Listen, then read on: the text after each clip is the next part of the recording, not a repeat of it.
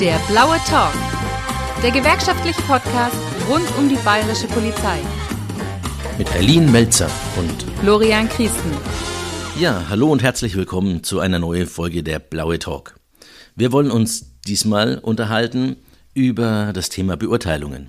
Und man könnte schon sagen, fast wie an Weihnachten alle Jahre wieder, also im Rhythmus von drei Jahren zumindest, kommt diese Beurteilung wieder wir beurteilen in diesem Jahr 2023 die zweite Qualifikationsebene, also den ehemaligen mittleren Dienst hier in Bayern. Ähnlich wie in der Vorweihnachtszeit ist es auch bei den Beurteilungen so, dass die Kollegen gespannt sind, was am Ende des Tages unter dem Baum liegt, beziehungsweise in diesem Fall auf der Beurteilung steht. Und natürlich können wir diese Nervosität nicht wegnehmen. Aber wir wollen mit ein bisschen Informationen für ein bisschen mehr Klarheit sorgen, was das Thema Beurteilung angeht. Und deswegen haben wir uns zwei Gäste eingeladen, die da wirklich voll im Thema sind. Ich hatte am Telefon den Ministerialrat Christoph Klatt, seines Zeichens Sachgebietsleiter beim Sachgebiet C3 im Bayerischen Innenministerium. Er ist zuständig, rein arbeits- und geschäftsverteilungsmäßig, für das Personal der Bayerischen Polizei und des Landesamts für Verfassungsschutz. Er ist sozusagen der Personalchef der Bayerischen Polizei. Ja, und ich habe mich unterhalten mit dem Kollegen Dieter Reißer. Er ist hier Regierungsrat und er ist Sachgebietsleiter vom Sachgebiet P1 bei uns hier im Hause beim Polizeipräsidium Mittelfranken. Er ist zuständig fürs Beamtenrecht und fürs, für die Personalbewegungen und äh, im Speziellen zuständig für die Umsetzung der Beurteilungen im Polizeiverband des Polizeipräsidiums Mittelfranken, also quasi hier bei uns ja, sehr schön. Also ihr seht, wir haben mit zwei Hochkarätern gesprochen, was das Thema Beurteilung angeht, bevor wir jetzt da konkret ins Thema einsteigen. Vielleicht, was euch in der Folge erwartet. Wir wollen in dieser Folge eins und wir werden eine Doppelfolge zum Thema Beurteilungen machen, weil die Informationen so umfangreich sind und das Thema aber auch so brandaktuell, dass wir es in eine Folge gar nicht reinpacken können. Also nochmal, was erwartet euch in der Folge eins? Wir wollen klären, warum werden Kolleginnen und Kollegen überhaupt beurteilt? Was wird inhaltlich beurteilt, wer beurteilt, also so diese ganzen grundsätzlichen Fragen rund ums Thema Beurteilung, die wollen wir jetzt in dieser ersten Folge klären. Ja, Flo, du hast jetzt im Endeffekt die erste Frage schon vorweggenommen, und zwar, warum gibt es eigentlich Beurteilungen und warum wird der Tarif nicht beurteilt? Diese Frage kann uns der Herr Klatt wunderbar beantworten. Wir müssen ein bisschen ausholen, bis hinein ins Grundgesetz. Dort regelt ja der Artikel 33 Absatz 2 den Zugang zu öffentlichen Ämtern. Und dieser Zugang zu öffentlichen Ämtern darf eben nur auf Kriterien gestützt werden, die unmittelbar mit Eignung, Leistung und Befähigung zu tun haben des Bewerbers. Das Prinzip in Artikel 33 nennt man deswegen auch den Leistungsgrundsatz. Ja, und das ist dann im Prinzip auch gleichzeitig die Antwort darauf, warum wir im Tarifbereich eben nicht beurteilen weil wir diesen Leistungsgrundsatz nach 33.2 Grundgesetz für den Tarifbereich so nicht verankert haben. Im Tarifbereich ist es ja so, dass wir unsere Beschäftigten nach TVL in verschiedene Entgeltgruppen einteilen und das ist abhängig von der Art und Weise der Tätigkeit und eben nicht orientiert an dem Leistungsgrundsatz, so wie er in 33.2 Grundgesetz beschrieben ist. Jetzt haben wir geklärt, warum die Beamten denn beurteilt werden müssen. Jetzt ist natürlich die Frage, gerade für dieses Jahr 2023, wer wird denn eigentlich alles beurteilt? Jetzt könnte man sagen, natürlich grundsätzlich alle Beamten und Beamtinnen in der zweiten Qualifikationsebene, aber auch dort gibt es Leute, die nicht beurteilt werden, also von der Beurteilung ausgenommen sind und sogar ein Teil Kolleginnen und Kollegen in anderen Qualifikationsebenen, die auch beurteilt werden dieses Jahr. Grundsätzlich beurteilt werden zum Stichtag 31.05.23, wie Sie schon gesagt haben, alle Beamtinnen und Beamten der zweiten QE einschließlich prüfungsfrei A10 und A11. Zudem werden auch noch eingeflochten die Beamten der dritten QE beurteilt, deren letzte periodische Beurteilung mehr als zwei Jahre zurückliegt. Aber das jetzt nur am Rande. Nicht beurteilt wird insbesondere derjenige oder diejenige, deren Probezeitbeurteilung weniger als ein halbes Jahr zurückliegt oder auch der oder diejenige, die bis zum 1.10.23 in Ruhestand tritt oder in die Freistellungsphase der Altersteilzeit. Dann muss man im zweiten Schritt noch schauen, zurückgestellt von der Beurteilung werden kann eben derjenige oder diejenige, die im Beurteilungszeitraum weniger als sechs Monate Dienst geleistet haben. Und dann ist immer noch das Thema laufendes Strafverfahren, laufendes Disziplinarverfahren. Je nach Bewertung äh, kann dies auch zu einer Rückstellung führen, genauso wie eine unabsehbare Dauererkrankung. Ja, der Herr Klatt hat uns jetzt schön veranschaulicht, wer beurteilt wird. Aber was ist eigentlich eine Beurteilung genau? Vielleicht ist es aus meiner Sicht schon wichtig, dass man sich darüber im Klaren ist, äh, dass die Beurteilung ein ganz stabiles Fundament hat, nämlich im Grundgesetz und in der Bayerischen Verfassung, wo das Leistungsprinzip normiert ist. Und es letzten Endes auch Einfluss nimmt auf Personalentscheidungen, auf Beförderungen. Äh, ich glaube, das kennt jeder. Aber wie gesagt, dieses Fundament ist ja letztendlich das Grundgesetz, wo drin steht, ich vergebe öffentliche Ämter nach Eignung, Befähigung fachlicher Leistung. Und das sind genau die Aspekte, die sich halt dann auch in der Beurteilung wiederfinden. Das klingt jetzt alles ein bisschen, ich will nicht sagen rechtstheoretisch, aber alles ein bisschen trocken. Ich will es mal versuchen runterzubrechen aufs Praktische. Am Ende des Tages ist es so, dass wir ein Papier mehrseitig in die Hand bekommen, in der in der Regel 15 Einzelmerkmale aufgelistet sind und auf dem diese 15 Einzelmerkmale aufgelistet sind. Diese 15 Einzelmerkmale sind alle mit einem Punktewert versehen und äh, da wird bewertet der Bereich Eignung, Befähigung und fachliche Leistung. Darüber hinaus, neben diesen Einzelmerkmalen, gibt es ein Freitextfeld, in dem, ja, so wie das Feld schon sagt, halt freitextlich noch ergänzende Aussagen drinstehen oder drinstehen können. Und es wird eine Aussage zur Geeignetheit für die Aufstiegsqualifizierung drinstehen, also ob man geeignet ist für den Aufstieg in die dritte Qualifikationsebene, im Prinzip für das Studium. Und auch da gibt es eben einen Bereich, in dem dieser Aufstiegsqualifizierungsvermerk vergeben wird oder eben nicht vergeben wird. Du hast es jetzt schön übersetzt aus dem Fachjargon ins Verständliche. Ähm, ja, aber was ist Eignung, Befähigung und fachliche Leistung genau? Was wird damit genau gemeint? Die Eignung, das erfasst eben die charakterlichen Eigenschaften einer Persönlichkeit.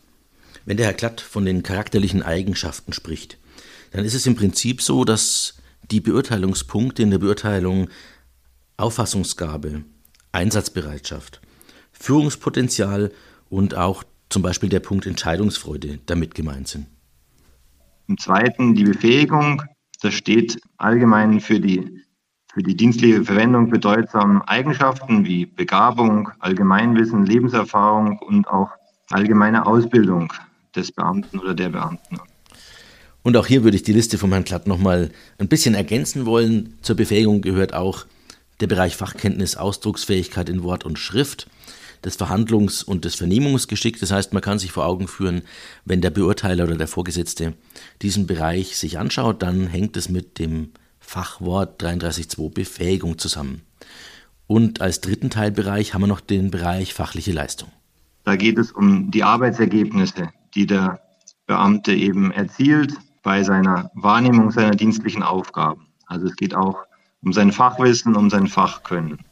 Und unter dem Bereich Arbeitsergebnisse fallen dann so Dinge wie Arbeitsmenge und Arbeitsgüte, aber auch das Teamverhalten bzw. die Selbstständigkeit bei der Abarbeitung ähm, der ihm obliegenden Aufgaben.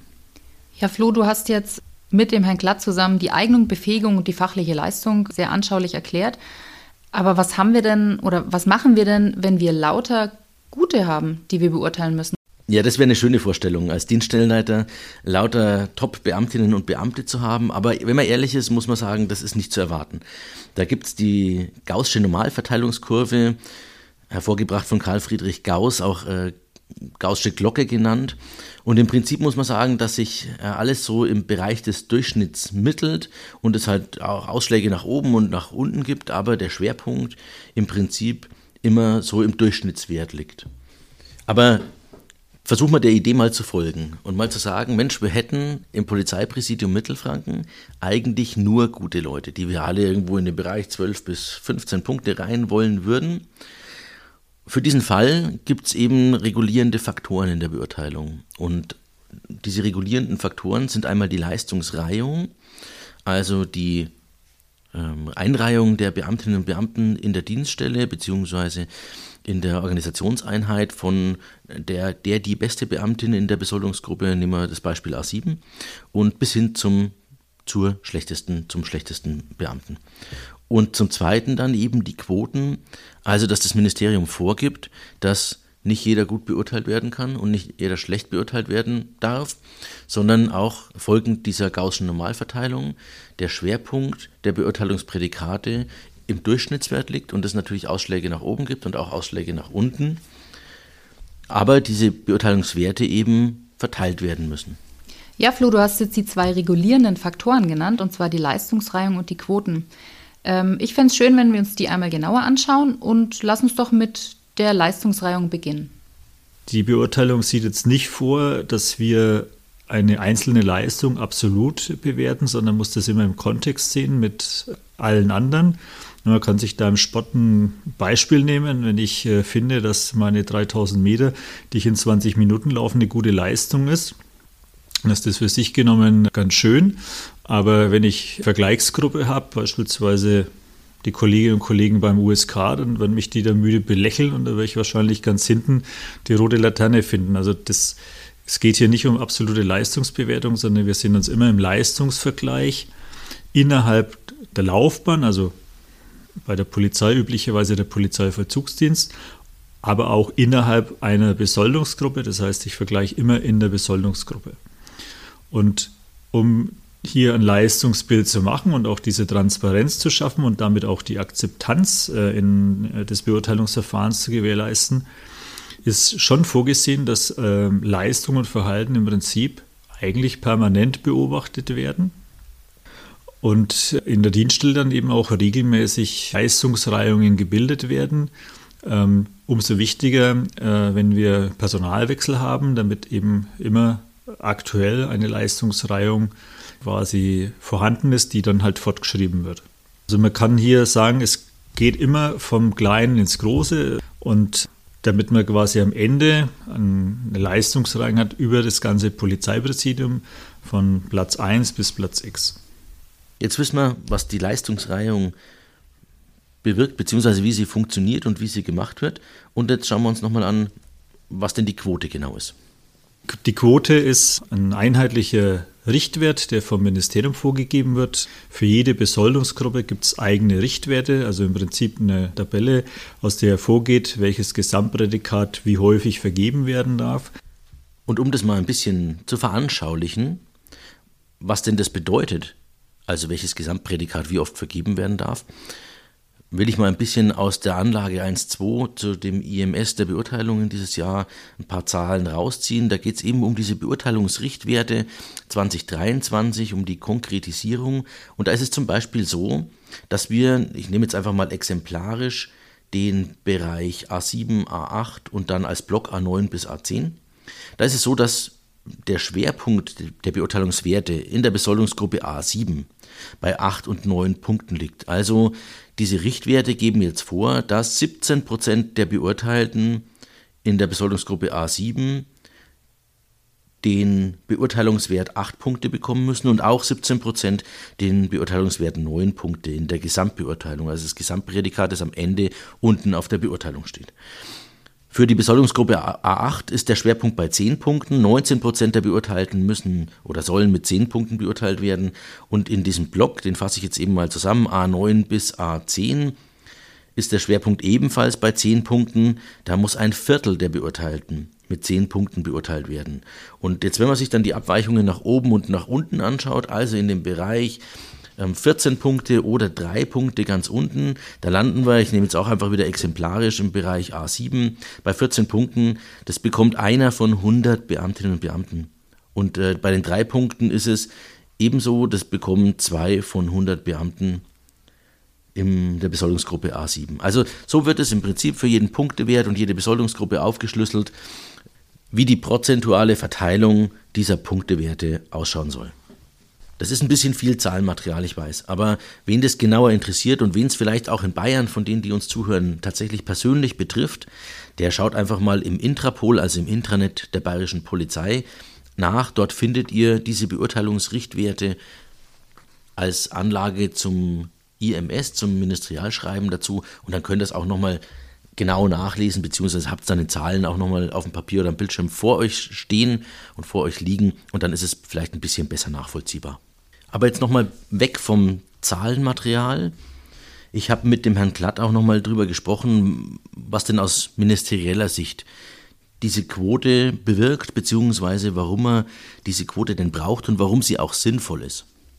Äh, jede Bewertung durch den Vorgesetzten unterliegt auch einem gewissen subjektiven Moment. Das kann eben nie ganz ausgeschlossen werden und durch die Richtwertvorgaben, so heißen die Quoten richtig, wird eben sichergestellt, äh, dass die Unterschiede zwischen strengen und milden Vorgesetzten ausgeglichen werden und alle Beurteilten möglichst die gleiche Chance bekommen und eben es nicht abhängig ist davon, dass bei gleicher Leistung der eine sagt, äh, das ist super und der andere sagt, naja, geht so.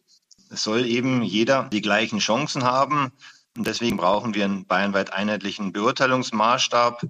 Letztlich wird ja auch bayernweit einheitlich befördert und insofern ist es schon Grundvoraussetzung, dass wir hier als eine bayerische Polizei auch einen Maßstab haben und dafür haben wir die Richtwerte. Letztlich ist das ist die Beurteilung ja die entscheidende Grundlage für alle wichtigen Entscheidungen fürs berufliche Vorankommen und da sollte schon dann gerecht und einheitlich zugehen. Und damit wissen wir jetzt eigentlich, warum wir diese Quote brauchen, beziehungsweise warum das Ministerium an diesen Quoten in Anführungszeichen festhält. Jetzt ist aber auch die Frage, oder die logische Frage, die daraus folgt, ist dann, wie weit werden diese Quoten denn dann runtergebrochen? Das Ministerium gibt die Quoten vor für die Polizeiverbände, für die Präsidien. Und die Frage ist, was macht das Präsidium damit? Und jetzt könnte man annehmen, die brechen das einfach runter und geben die Quoten weiter an die Dienststellen und sagen, okay, dann müssen die Dienststellen einzeln eben auch jeweils diese Quote einhalten. Das ist aber natürlich schwierig, weil wenn ich mir jetzt vorstelle, ich wäre Dienststellenleiter von einer kleinen oder mittleren äh, Polizeiinspektion und würde versuchen, diese Quote bei mir anzuwenden, dann käme ich spätestens da an die Grenzen, wo ich feststelle, ich habe in der Besoldungsgruppe zum Beispiel A7 und der Vergleich darf ja immer nur in der gleichen Besoldungsgruppe stattfinden. Ich habe da vielleicht einfach nur zwei Beamte. Und wie soll ich über zwei Beamte eine Quote drüberlegen? Und daraus, aus der Not heraus oder aus, dieser, aus diesem Umstand heraus, ist dann der Sprengel entstanden und man hat diese Quoten bis auf den Sprengel runtergebrochen und runtergegeben und innerhalb des Sprengels müssen diese Quotenrichtwerte eingehalten werden. Da ist auch so, dass es da Rechtsprechung dazu gibt, dass eben diese Vergleichsgruppe, zum Beispiel in einer Besoldungsgruppe A7, mindestens 20 Personen, besser 25 Personen groß sein sollte. Aber auch darauf geht jetzt dann der Herr Klatt, mit dem ich mich über dieses Thema unterhalten habe, nochmal ein bisschen näher ein. Außerdem hat er noch ein paar Ausführungen dazu gemacht, wie es denn überhaupt zu diesem Sprengel kam, denn den gibt es ja noch nicht immer. Da muss man sozusagen zurückschauen auf die Polizeireform 2008, 2009. Damals gab es eben den Beurteiler auf Direktionsebene. Da war das alles kein Problem, dass man Richtwerte anwenden konnte. Die, die Rechtsprechung dazu sagt, na ja, die Vergleichsgruppe für die rechtskonforme Anwendung von Richtwerten liegt so bei mindestens 20, besser 25 Personen pro Vergleichsgruppe. Wie gesagt, bis 2009, bis zur Polizeireform, hatte man einen Direktionsleiter, der eben mehrere Dienststellen unter sich hatte. Dann kam die Organisationsreform, die Verschmelzung, Direktion mit Präsidium und dann gab es eben den Beurteiler zweite QE, so wie es ihn früher gab, nicht mehr. Und dann hat man eben entschieden, okay, nicht der Präsident wird jetzt Beurteiler für alle Beamten zweite QE, sondern der Dienststellenleiter. Und dann war eben genau das, das Thema, man wollte gerne festhalten an den Richtwerten und die Lösung war dann der Zusammenschluss mehrerer Dienststellen, meistens zumindest in den Anfängen orientiert an den damaligen Direktionszuschnitten, die dann eben ihre zunächst auf Dienststellenebene erstellten Reihungen in der Sprengeldiskussion, in einer Sprengelsitzung verzahnt haben und nach meist doch durchaus engagierten Diskussionen der Dienststellenleiter im Sprengel hat man sich dann auf eine Sprengelreihung verständigt und über diese Reihung dann die Quote gelegt. Ah ja, also deshalb gibt es quasi Sprengel. Ein Sprengel wird aus mindestens 20 bis 25 Personen erstellt, aus verschiedenen Dienststellen und da wird dann untereinander verglichen. Jetzt erschließt sich mir aber noch nicht genau, welche Sprengel es in Mittelfranken denn gibt, aber da habe ich mich mit dem Kollegen Dieter Reiser unterhalten und der erklärt das jetzt näher. Ich habe ja vorhin schon erzählt, vom, es geht vom Kleinen ins Große. Also wenn ich in der Dienstgruppe anfange und ich in der Dienststelle dann eine Leistungsreihung bilde Äh, je nach Größe der Dienststelle reicht es vielleicht schon aus, äh, in einzelnen Besoldungsgruppen da tatsächlich Richtwerte anzulegen. Aber da, je kleiner die Gruppe ist, umso größer sind natürlich auch die Rundungsdifferenzen. Insofern hat man eben äh, hier beim Polizeipräsidium Mittelfranken Beurteilungssprengel geschaffen, die sich in etwa an den früheren Polizeidirektionen orientieren oder man kann auch sagen, aus den jeweiligen Zuständigkeitsbereichen der Kriminalpolizeiinspektionen äh, werden diese Sprengel oder Teilsprengel gebildet. Beispiel jetzt für die aktuelle Beurteilung 2023 haben wir den Teilsprengel Ansbach alles, was im Zuständigkeitsbereich der KP Jansbach liegt. Dann haben wir den Teilsprengel Fürth. Alles, was im Zuständigkeitsbereich der KP Fürth liegt, die Dienststellen und die zusammengefasst äh, geben quasi unseren Sprengel West. Dann haben wir auf der anderen Seite von Mittelfranken Erlangen und Schwabach, die dann den Sprengel Ost bilden und dann zusammen letztendlich groß genug sind, äh, in der Größenordnung mit ein paar hundert äh, Beschäftigten, die da beurteilt werden, damit eben auch diese Quote möglichst gut ausgeschöpft werden kann. Und dann haben wir noch den Sprengel Nürnberg, der sich halt aus allen Nürnberger Dienststellen inklusive der Kriminalpolizei speist. Und wir haben noch den Sprengel PP, der aus den Angehörigen des Polizeipräsidiums äh, besteht, also sprich den Abteilungen E und V, dem Präsidialbüro. Und da nimmt man die Spezialeinheiten noch mit äh, ins Boot und da hat man da auch eine einigermaßen große Gruppe, die man dann beurteilen kann. So, jetzt haben wir uns wirklich sehr ausführlich mit den Punktewerten der Einzelmerkmale in der Beurteilung befasst, also dem Beurteilungsprädikat, wenn man so möchte. Und die Beurteilung hat aber natürlich noch ein bisschen mehr zu bieten als nur diesen Punktewert. Das haben wir eingangs schon gesagt. Und jetzt wollen wir uns die anderen Bereiche einfach auch noch mal ein bisschen näher anschauen. Wir haben ja auch noch das Studium für die dritte Qualifikationsebene, beziehungsweise früher den gehobenen. Und da wird nach einer Beurteilung, beziehungsweise in der Beurteilung, ein sogenannter Aufstiegsvermerk verteilt. Der Herr Klatt hat auch genauer erklärt, was so, ein, so eine Aufstiegsqualifizierung beziehungsweise ein Aufstiegsqualifizierungsvermerk genau ist und wie viele da in Bayern überhaupt vergeben werden. Letztlich wird mit dem Beurteilungsprädikat sozusagen die Leistung der zurückliegenden Beurteilungsperiode bewertet, während mit dem Aufstiegsvermerk eine Prognoseentscheidung für die Zukunft getroffen wird. Bei der Prognose sollte zumindest der Beurteiler das Anforderungsprofil für den Aufstieg in die nächste Qualifikationsebene vor Augen haben und dann überlegen, welche Beamtin, welche Beamte ist eben geeignet, dass er eben den Aufstieg machen kann. Es liegt auf der Hand, dass nicht jeder, nicht jede, die in den letzten drei Jahren der Beurteilungsperiode gut gearbeitet hat, automatisch aufsteigen kann. Und dieser Aufstiegsvermerk ist eben bei der bayerischen Polizei letztlich der zentrale Filter für den Aufstieg. Vielleicht dazu ein paar Zahlen. Auf die, bezogen auf die zweite QE der bayerischen Polizei haben wir grob gesagt im Bereich der aufstiegsfähigen Beamten von A7 bis A10, vielleicht noch ein paar in A11 sogar schon, ungefähr 10.000 Beamtinnen und Beamte, die äh, sozusagen dafür in Betracht kommen. Und mit der Beurteilung 2023 werden dann eben 1300 Aufstiegsvermerke äh, vergeben. Von diesen 1300 Beamtinnen und Beamten mit einem Aufstiegsvermerk können dann im Laufe der nächsten drei Jahre derzeit bis zu 915 Kolleginnen und Kollegen nach Bruck oder Suro gehen oder jetzt dann auch nach Kastel. Okay, der Herr Klatt hat jetzt erklärt, ähm, wie viele Aufstiegsvermerke es eigentlich gibt und wie viele ähm, Studienplätze es gibt. Ähm, ja, aber wenn ich jetzt gerne einen, einen ähm, Aufstiegsqualifizierungsvermerk haben möchte, was muss ich denn dafür tun, beziehungsweise welche Voraussetzungen muss ich erfüllen? Der Plan, den die Bayerische Polizei hat, ist halt jedes Jahr ca. 300 Studienplätze zu, äh, tatsächlich zu beschicken. Und dem muss halt ein Auswahlverfahren vorausgehen. Da sind wir wieder bei unserem Grundgesetz Eignung, Befähigung und fachliche Leistung.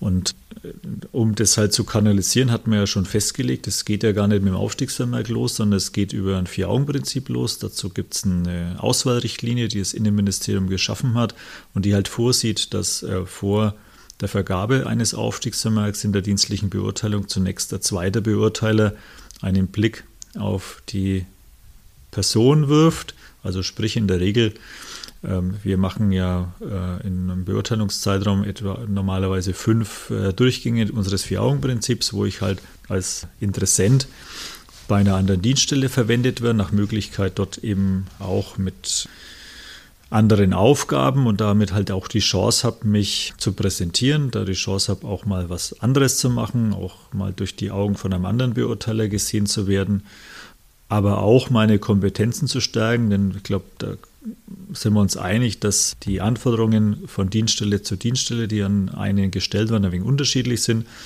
Ja, in Nürnberger Dienststellen hat man eine höhere Einsatzfrequenz, auf den Flächendienststellen hat man vielleicht sagen wir so mehr ein, ein breiteres Aufgabenspektrum, das man sonst nicht so abrufen muss.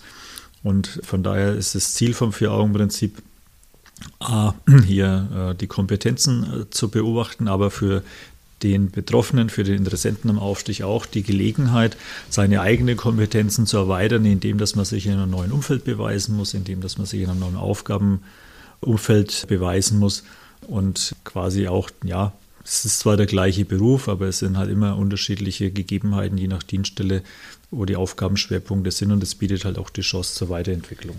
Ich würde die Zahlen, die jetzt der Herr Glatt und der Herr Reiser genannt haben, gerne nochmal ein bisschen glatt ziehen. Und zwar ist es so, dass der Herr Glatt spricht von 915 Studienplätzen, die wir vergeben können. Da einfach nur nochmal zum Verständnis. Das ist dann über die Beurteilungsperiode von drei Jahren hinweg. Und deswegen kommt der Dieter Reiser auch logischerweise zu dem Schluss, dass wir pro Jahr roundabout 300 Studienplätze haben. Nur das einfach nochmal zur Klarstellung, dass das auch verständlich ist, wie diese Zahlen zustande kommen. Jetzt hat der Dieter Reiser erzählt vom Vier-Augen-Prinzip und wie man im Prinzip als jemand, der am Aufstieg interessiert ist, diesen Aufstiegsvermerk bekommen kann. Jetzt ist ja die spannende Frage, ist es dann so, wenn ich an dem Aufstiegsqualifizierungsverfahren, an dem Vier-Augen-Prinzip teilnehme, steht dann am Ende auch tatsächlich der Aufstiegsqualifizierungsvermerk? Oder kann es sein, dass ich da hinten runterfall und das auch keine Garantie ist, obwohl ich das erfolgreich bestanden habe? Unser gedanklicher Ansatzpunkt ist halt, dass für vier Teilnehmer am Vier-Augen-Prinzip drei Aufstiegsvermerke vergeben werden. Das ist einfach, dieser Überhang ist einfach deswegen notwendig, weil ähm, in dem Alter, in dem ich äh, mich für die Aufstiegsqualifizierung in, äh, interessiere, halt auch familiäre Aspekte eine große Rolle spielen und nicht immer der richtige Zeitpunkt ist, das Studium äh, in Sulzbach-Rosenberg oder jetzt in Kassel halt zu beginnen. Dann braucht man im Vier-Augen-Prinzip einen gewissen Überhang und nicht alle, die am Vier-Augen-Prinzip teilnehmen, können dann auch einen Aufstiegsvermerk bekommen.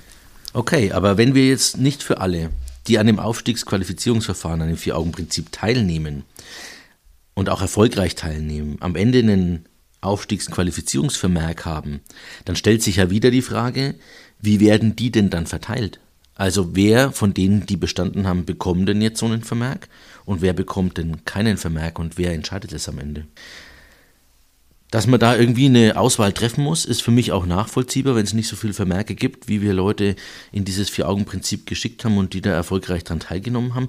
Zur Wahrheit gehört aber auch, dass das diesmal, dass wir diesmal das erste Mal in dieser Situation stecken und wir bisher eigentlich immer ausreichend Aufstiegsvermerke, Aufstiegsqualifizierungsvermerke hatten für die Teilnehmer, die erfolgreich an diesem Programm teilgenommen haben. Von daher ist es eine neue Situation, mit dem halt auch das Polizeipräsidium Mittelfranken jetzt neu umgehen muss. Aber auch dazu hat der Dieter Reiser seine Ausführungen gemacht.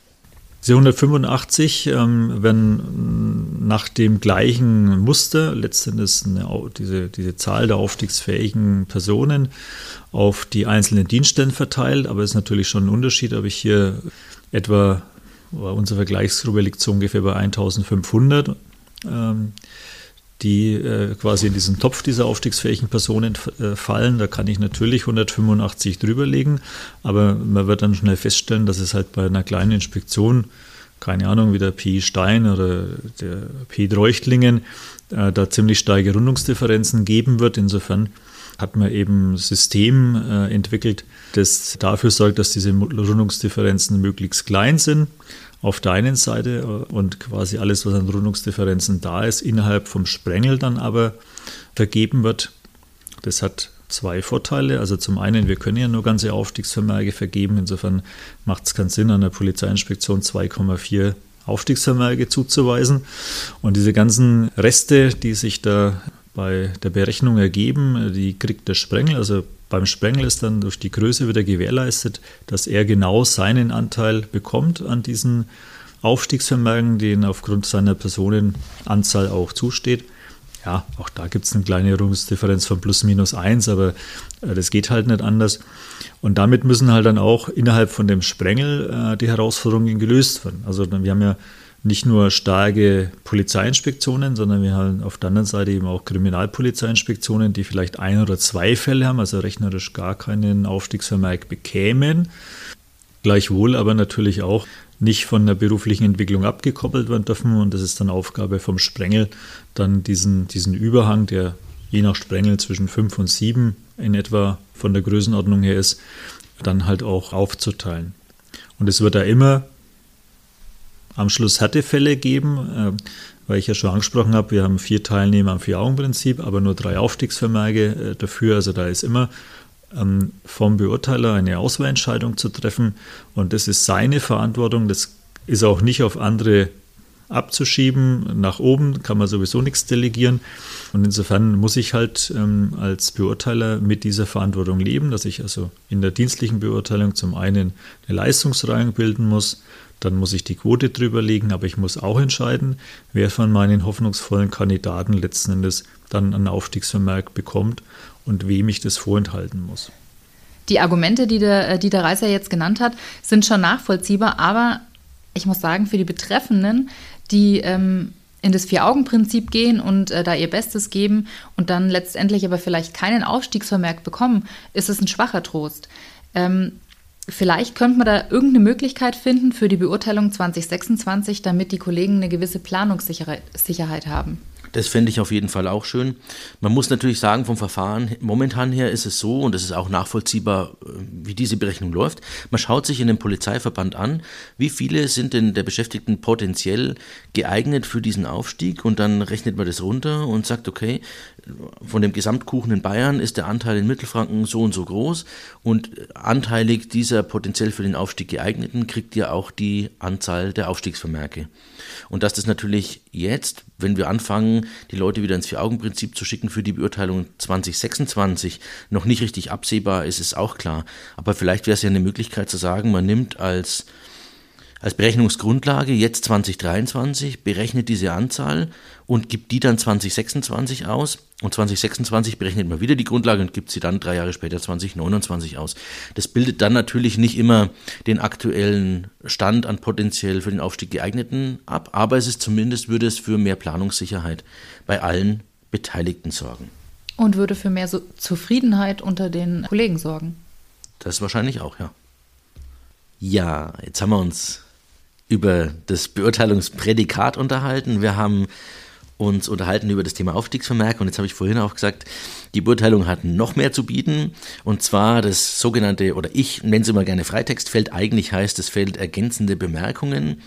Und da ist ja so ein bisschen die Tendenz erkennbar, Klammer auf leider, Klammer zu, dass diese ergänzenden Formulierungen oder Bemerkungen früher noch ausführlicher waren und da mittlerweile ja äh, kaum noch was drinsteht. Ich habe euch als, als Beispiel die ergänzenden Bemerkungen meiner Beurteilungen mal mitgebracht und zwar um mal zu, zu schauen, wie sich das so entwickelt hat. Und das ist echt spannend. Ich habe die alte Beurteilung von mir von 2005 rausgekramt und da will ich jetzt mal kurz daraus zitieren. Da steht, ein freundlicher, ruhiger und gewissenhafter Beamter mit gepflegtem Äußeren und guten Umgangsformen, sein vielseitiges berufliches Interesse und seine Hilfsbereitschaft ermöglichen ihm eine problemlose Eingliederung in die Dienstgruppe. Sein neues Aufgabengebiet geht er engagiert an und vermag alltägliche Sachbearbeitungen nahezu selbstständig zu erledigen. erledigen. Nahezu selbstständig, da weiß ich auch, was das bedeutet. Bei anhaltendem Leistungswillen ist eine günstige Entwicklung zu erwarten. Und dann kommt nochmal ein bisschen was. Also da hat man sich Mühe gegeben und hat ein bisschen inhaltlich formuliert, was man denn da damals von mir gehalten hat. Äh, an der Stelle liebe Grüße, Peter Rosemann. Äh, danke für die gute Beurteilung. Und heute oder beziehungsweise die Beurteilung 2014, die schaut dann schon ganz anders aus. Da lese ich euch die, den gesamten Text einfach mal vor, weil der so kurz und knackig ist. Das Gesamturteil beruht auf einer wertenden Gesamtschau, insbesondere der doppelt gewichteten Einzelmerkmale, ohne dass einem diese Merkmale im Verhältnis zu den anderen ein überragendes Gewicht zugemessen wird. Der Beamte nimmt am Dienstsport regelmäßig teil. Das war's. Also ist schon ein ziemlich krasser Kontrast. Und deswegen sage ich, ich finde es schade, dass es diese ergänzenden Bemerkungen nicht mehr gibt. Aber da hat der Dieter Reiser auch nochmal ein bisschen dargelegt, warum denn das so ist. Man muss sehen, äh, wie hat sich die Beurteilung entwickelt. Ähm, ganz, ganz früher hat man nicht wirklich Punktwerte vergeben, so wie man es heute üblich hat, dass man von bis, bis 16 Punkte vergibt und dann noch in den Einzelmerkmalen auch diese Punkte vergibt, sondern da hat man einfach das Prädikat äh, irgendwo umschrieben mit entspricht den Anforderungen oder übertrifft die Anforderungen, übertrifft erheblich die Anforderungen und so weiter. Hat aber da schon die Notwendigkeit verspürt, dass das immer noch abgestuft wird mit Ober- und unterer Grenze, sodass man im Prinzip auch auf äh, äh insgesamt äh, doch eine große Abstufung kam. Und man hat dann sehr viel drauf gelegt, dass also in diesen sogenannten ergänzenden Bemerkungen halt auch noch Würdigungen des Einzelnen damit aufgenommen werden, was natürlich sehr subjektiv ist und halt auch immer wieder zu Schwierigkeiten geführt hat hinsichtlich der gerichtlichen Nachprüfbarkeit. Insofern hat man sich darauf verständigt, dass eben in dieser Jetzt ist es die Ziffer 3 bei der Beurteilung. Nur noch ähm, Aspekte aufgenommen werden, die objektiv auch nachprüfbar sind. Da können beispielsweise Sonderfunktionen äh, aufgenommen werden, wie zum Beispiel eine Auslandsverwendung. Ähm, auf Wunsch äh, des jeweiligen auch eine äh, Verwendung, eine Tätigkeit im Personalrat oder in der Gleichstellung oder in der Schwerbehindertenvertretung. Aber es sind Bemerkungen zum Dienstsport vorgesehen, aber darüber hinaus äh, so Dinge, die früher immer drin gestanden sind, wie es besonders förderungswürdig, die, äh, da ist man der Meinung, auch die allgemeine Beurteilungsrichtlinie ist da der Meinung, dass das eben durch die Prädikate und die Abstufungen in, den Punkt, in der Punktskala und die, äh, auch die Einzelmerkmale, die bewertet werden, dass es dort ausreichend zum Ausdruck kommt. Und ja, für den Fall, dass man Konstellationen hat, wo das eben nicht gewährleistet ist. Das kann beispielsweise sein bei einem dienstlichen oder außerdienstlichen Fehlverhalten, wo halt ein Einzelmerkmal die Beurteilung im Gesamtergebnis ein bisschen überstrahlt. Da muss es dann eben genauso ausgeführt werden, wie beispielsweise, wenn sich das Gesamtprädikat im Vergleich zur letzten Beurteilung um drei Punkte und mehr absenkt. Auch da ist eine inhaltliche Begründung dann schon vorgesehen. Aber eben nicht mehr so viel Prosa, wie es früher war, dass dann da Zehnzeiler noch als Bewertung dabei steht. Äh, das ähm, wird nicht mehr für notwendig erachtet und kann man ja als Vorgesetzter auch im Beurteilungsgespräch noch vermitteln. Ja, die Argumente sind für mich nachvollziehbar. Trotzdem bleibe ich dabei. Es ist schade. Also ich hab, konnte jetzt mit dem zweiten Text deutlich weniger anfangen als mit dem ersten Text, der mit mehr, so wie es der Dieter formuliert hat, mehr Prosa geschrieben wurde. Ja, ich würde mich freuen, wenn man in dem Freitext äh, eigentlich wieder ein bisschen mehr Persönliches reinbringen könnte, aber mir ist schon auch klar, warum man das halt nicht macht und warum wir da auch nicht mehr hinkommen werden. Flo, da pflichte ich dir vollkommen bei. Ich finde, so ein ausformulierter äh, Freitext ist viel persönlicher und die Wertschätzung des Dienststellenleiters gegenüber den Beschäftigten kommt einfach nochmal viel mehr zum Ausdruck. Ja, also wir haben jetzt auf jeden Fall bisher geklärt, warum wir beurteilen, beziehungsweise warum wir beurteilt werden. Der Inhalt der Beurteilung ähm, wurde erläutert. Ja, bevor wir jetzt zum zweiten Teil mit häufigen Fragen kommen, wer beurteilt uns eigentlich? Beurteilung macht eigentlich jeder, angefangen vom ersten Vorgesetzten bis hin zum Beurteiler. Und insofern hat man zwar formal festgelegt, wer Beurteiler ist, das ist jetzt hier in der zweiten Kuh immer der Dienststellenleiter, äh, in der dritten Kuh ist es grundsätzlich der Präsident. Aber an der Beurteilung mitwirken tun natürlich viele, weil wir hier einfach eine Beobachtung äh, brauchen vom, äh, von jedem Vorgang, der produziert wird. Und letztendlich muss man natürlich auch in der Beurteilung einen Leistungsvergleich machen und der beginnt halt ganz unten an der Basis sozusagen in dem dann, dass man immer wieder Aufzeichnungen führt über das Leistung, über, über Leistung und über Verhalten von den Kolleginnen und Kollegen, damit man sich dann am Schluss ein, ein Urteil bilden kann als Beurteiler. Okay, aber wer eröffnet jetzt eigentlich die Beurteilungen? Und ist es immer der Dienststellenleiter? Gibt es da irgendwelche Vorgaben und wo steht es? Ähm, wir haben keine Vorgabe, wer die Beurteilung eröffnet, denn es ist sehr individuell. Bei kleinen Dienststellen wird sich das sicherlich der Dienststellenleiter, also sprich jetzt in der zweiten Qualifikationsebene ist es ja gleichzeitig der Beurteiler, vorbehalten, das tatsächlich selber zu machen. Es geht natürlich in größeren Organisationseinheiten nur schlecht. Äh, wenn wir jetzt Dienststellen wie die P Nürnberg Mitte mit wahrscheinlich 200 zu beurteilenden Kolleginnen und Kollegen sieht, muss man ja auch bedenken, dass die Beurteilungen zum Wirksamkeitsstichtag alle eröffnet sein müssen. Und wenn ich dann zwischen dem 1. Juni und dem 1.10. 200 Beurteilungen eröffnen muss, dann ist das, glaube ich, eine Herkulesaufgabe, die man wahrscheinlich eher nicht schafft. Insofern ist es äh, durchaus äh, so, dass in größeren Organisationseinheiten die Eröffnung der dienstlichen Beurteilung auf Zwischenvorgesetzte delegiert wird. Das haben wir hier im Haus. Äh, da wird der Polizeipräsident nicht alle Beurteilungen eröffnen können, sondern er delegiert es halt auf die Abteilungsleiter. Bei größeren Abteilungen machen es halt dann die Sachgebietsleiter. Die sind ja auch letztendlich alle an der dienstlichen Beurteilung beteiligt.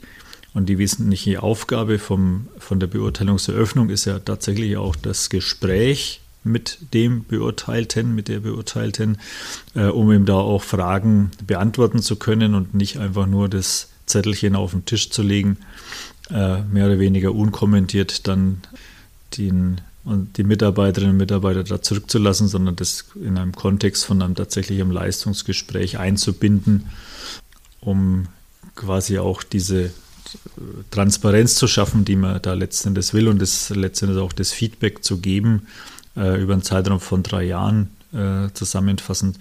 Und das, äh, ja, das können natürlich auch die Zwischenvorgesetzten äh, letztendlich machen die ähm, sich ja auch an der Beurteilung äh, wesentlich beteiligen.